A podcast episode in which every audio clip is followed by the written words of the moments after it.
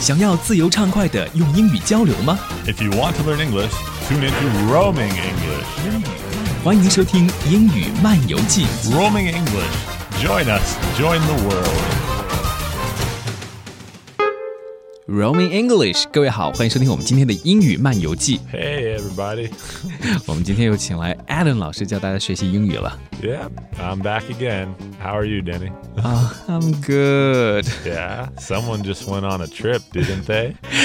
Yes, I did. 刚刚从阿布扎比回来，哇，我觉得阿布扎比啊，它是一个沙漠地带的一个城市，但是 感觉不到一点沙漠的痕迹，除非你去冲沙的时候。所以整个城市都非常的豪华，我觉得人们真的是太有钱了，特别是那个八星皇宫。 Yeah, and what we'd say in English is that they're loaded. 什么叫 loaded？ Loaded means you have so much money, you don't even know what you're going to do with it. If you just see something, you can buy it because you're loaded. OK，they、are loaded。 Yeah, they're loaded. Yeah. Loaded 在这里呢，刚才 Alan 老师介绍呢，它就是很富有的意思啊，有非常非常多的钱。那如果你要形容阿布扎比那些人或者中东的那些人啊，产石油嘛，所以钱很多，他们真的那八星皇宫修的非常的富丽堂皇，用了四十多吨的黄金啊，几十亿美元这样来修，所以你就可以说 loaded。OK，Uh, and there's another fun word you can use. You can say filthy rich. filthy rich。Yeah. So maybe if we can see some of the pictures from your trip, I could say, oh, look at them. They're filthy rich. F I L T H Y.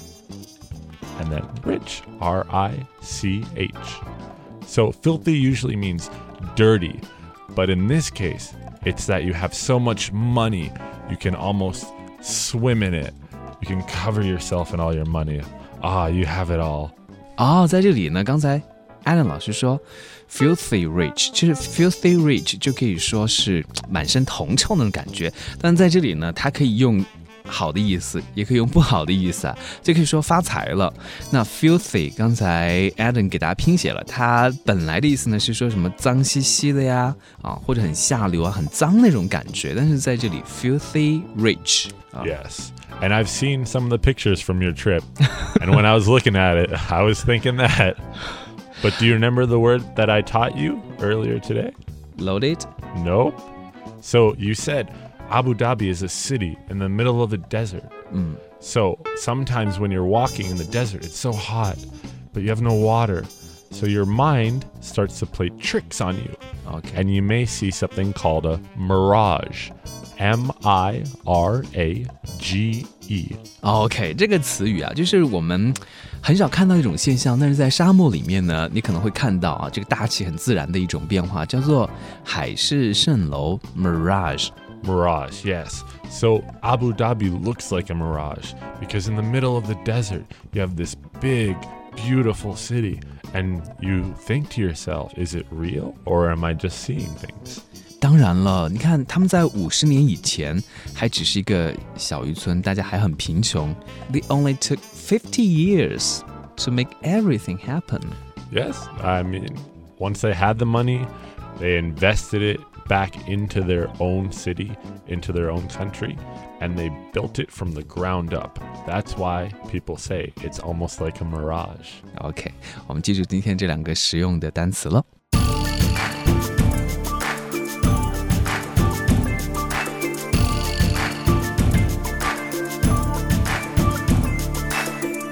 其实我们去旅行的时候，很重要的一件事情呢，就是购物啊。不管是给你自己买东西也好，还是给你的朋友买纪念品也好啊， It's always nice to bring back a gift for that someone special. Uh, when you're abroad, maybe you buy something that you can't find at home. So that shows that when you were on vacation, yes, you were having fun, but you were still thinking about this person. 嗯，所以我们来学习一些，比如说你出去旅行的时候购物啊，会用到的一些例句。 So when you're in the store and you see maybe a nice jacket or a nice dress, but you don't like the color, you can always ask, Does this come in other colors? OK， 这个还有其他颜色吗？Does this come in other colors？所以这里用的 动词是 come in other color。 Yeah. So maybe you don't see the color that you want, but usually stores have more variety, different colors in the back, maybe in a box. 对你就可以问一下他，然后呢就可以挑选一个适合自己的颜色了哈。那么还有另外一个，除了颜色以外，有的时候尺寸也不合适啊，大了或者小了。 Yeah. So you can ask, do you have this in other sizes? 这个还有其他尺寸吗？啊，我觉得要给 Adam 老师买衣服的话，你就需要一个 big size，对不 Yeah. 对？Adam 老师真的很高，有两米。两米，对。 Adam 老师坐在我旁边的 Adam 老师有两米。 Yeah. But you have to be careful when buying for people, especially women. You should always buy a size bigger than what you think they are. Because if you buy a s- size smaller, maybe they won't feel very good about themselves when you give them this new dress or a new jacket and they're too big for it. You're experienced， Oh, yes, I am. Trust me. 所以你会经常给自老婆买东西是吧？ Yes. Well, that's why I tend not to buy my wife clothes unless I'm with her so she can try it on. I don't want to buy her something and then it doesn't fit her. But her size, I know. But maybe for someone else or for my mother, I tend to avoid buying people clothes. 嗯，这个其实是很麻烦的，特别是买衣服。你就说我买围巾啊等等都嗯还好，对吧 Yeah. 但是衣服啊、鞋子啊，这个尺寸要很合适，送给别人，别人才会穿嘛。 So the other thing is when you buy a gift, sometimes you can put it on hold. So you can ask them that. Can I put this on hold? 这可以帮我保留一下这个吗？什么叫做 put something on hold？Yes, there used to be many department stores in Canada that would do this. You'd put it on hold and you'd slowly pay it back, or maybe even pay it back in two or three different times because you don't have all the money just then.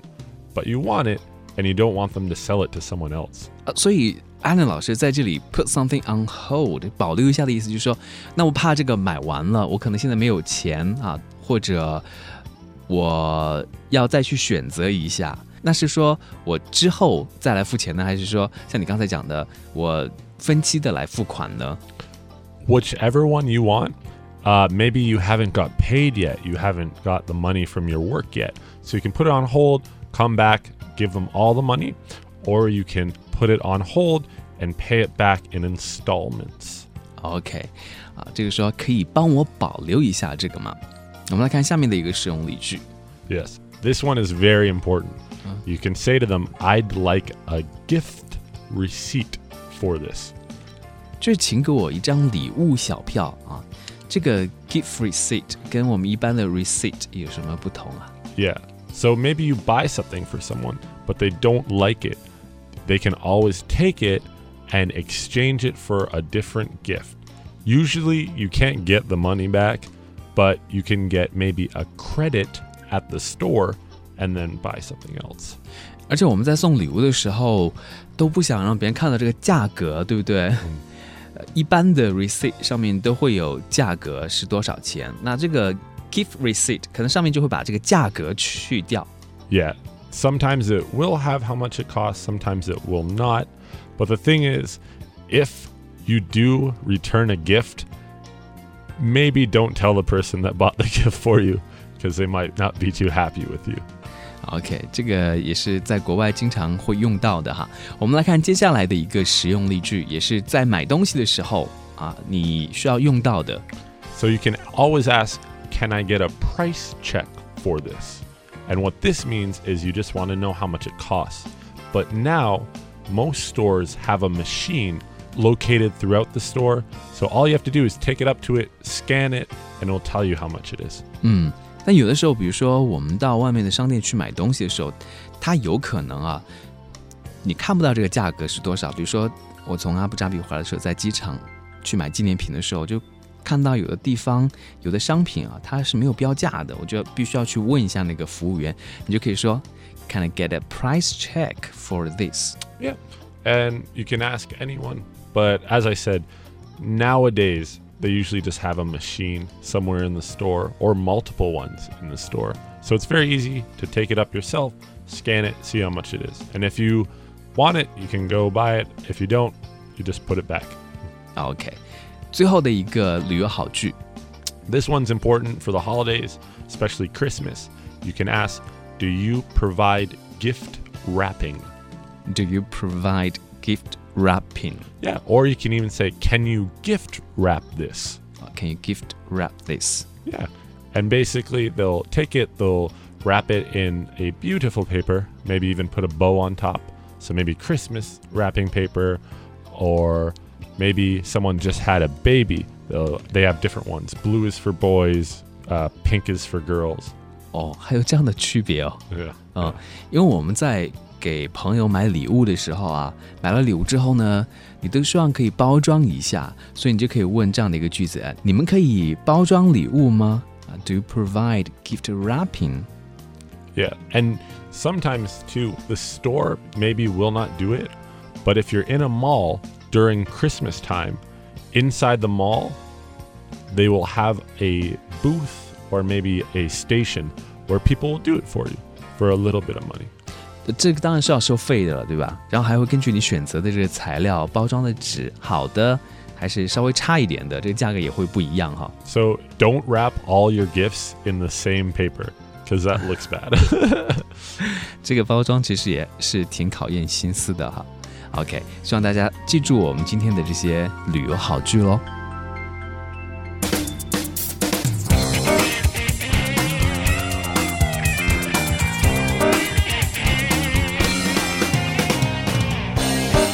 在今天的延展词汇当中，我们给大家准备了两个词语啊，我觉得这两个词语呢还挺有意思的，可能大家之前也没有听过。and the first one is called a rain check. 啊，这个叫做什么意思呢？Rain check，rain 就下雨那个意思。 Yeah, but it actually has nothing to do with rain. 嗯 What it means is you cannot do the thing that maybe you were invited to do. So if someone calls you and says, Oh, let's go out for dinner, you can say, Oh, can I get a rain check on that?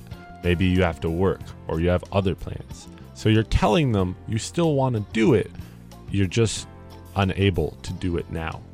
就是下一次我们再做这件事情，对不对？Rain check。所以刚才 Adam 老师给大家介绍呢，说 Rain check 这句话在日常生活当中，比如说有人请你吃饭，有人请你出去玩啊。hang out 或者看戏的时候呢，你恰好因为有一些事情没有办法去啊，你就可以很委婉的说，哎，下次可以吗？Might take a rain check。 Yeah, it's being polite, so you're showing that you still are interested in doing whatever it was with them. You're just unable to do it at this time. 哎，那 Adam 老师，这个 rain check 后面有没有一个什么样的故事呢？Do you have a story behind it？ Well, it's just very basic.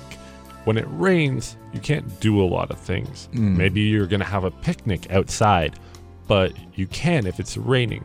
So when it rains, you have to put your plans on hold and do them for another day. And that's where it comes from. 啊，那我所了解到的呢，就是说以前比如说有些露天的比赛，如果要下雨的话呢，比赛就没办法如期举行，所以你就可以得到一张这个 rain check。那之后呢，比赛再开始举行的时候呢，你就可以再来看了啊。那引申出来之后呢，就像我们今天 Adam 老师教给大家的这种说法啊，下次怎么样？May I take a rain check？Yes. And the next one is a lot of fun, and you're always looking out for this. It's called a clearance sale. Clearance sale。 Yes. Or a better term to use is fire sale. 哦，就是那种大甩卖的意思啊。 Yeah. Fire sale is bad for the business, but good for you. It usually means that they cannot continue being a business, so they need to get rid of everything. So things are very cheap. They're dirt cheap. 在什么样的季节会有这种 fire sale 呢？好像这种，比如说黑色星期五，你们那边也有吗？ Well, the Black Friday sales aren't the same because that's just for a special time. Fire sale is this business will stop soon, so they need to get rid of it. 就有点像我们这种跳楼大拍卖啊、甩卖啊等等，因为它 不做这生意了， 可能要关门了。对 Yes, they're gonna close soon, so you can buy anything. 所以这个价格就会特别特别的便宜。这个呢有两种说法，有一种说法叫做 Clearance sale. clearance sale，可以给我们拼写一下这 clearance 是怎么 Clearance is maybe they have one product or one item that they want to get rid of. So they will have it on sale or multiple items on sale, and you can buy them for very cheap, but only for a limited time. OK，这个单词拼写呢是 C L E A R A N C E，它本来的意思呢就是清洁的意思，对不对？Clearance sale 就是说那清仓大处理。 Yes, clear it. They want to get rid of it. 那这个时候大家就真的是可以捡到便宜了，买到很多廉价的东西，但是东西也还不错。 Yeah, it, there's nothing wrong with the product. It's just they maybe have too much of it or they want to put something else on the shelf. So they're selling it at a very cheap price. OK，希望大家记住我们今天的这些实用的句子、延展的词汇，还有口语的提升秘籍。再次的谢谢 Adam 老师。 So we learned a bunch of good words today. I hope that you practice them and you can use them. So next time you're in a shopping mall, maybe look out for a clearance sale. OK，我们下次再会喽，拜拜。 Bye bye.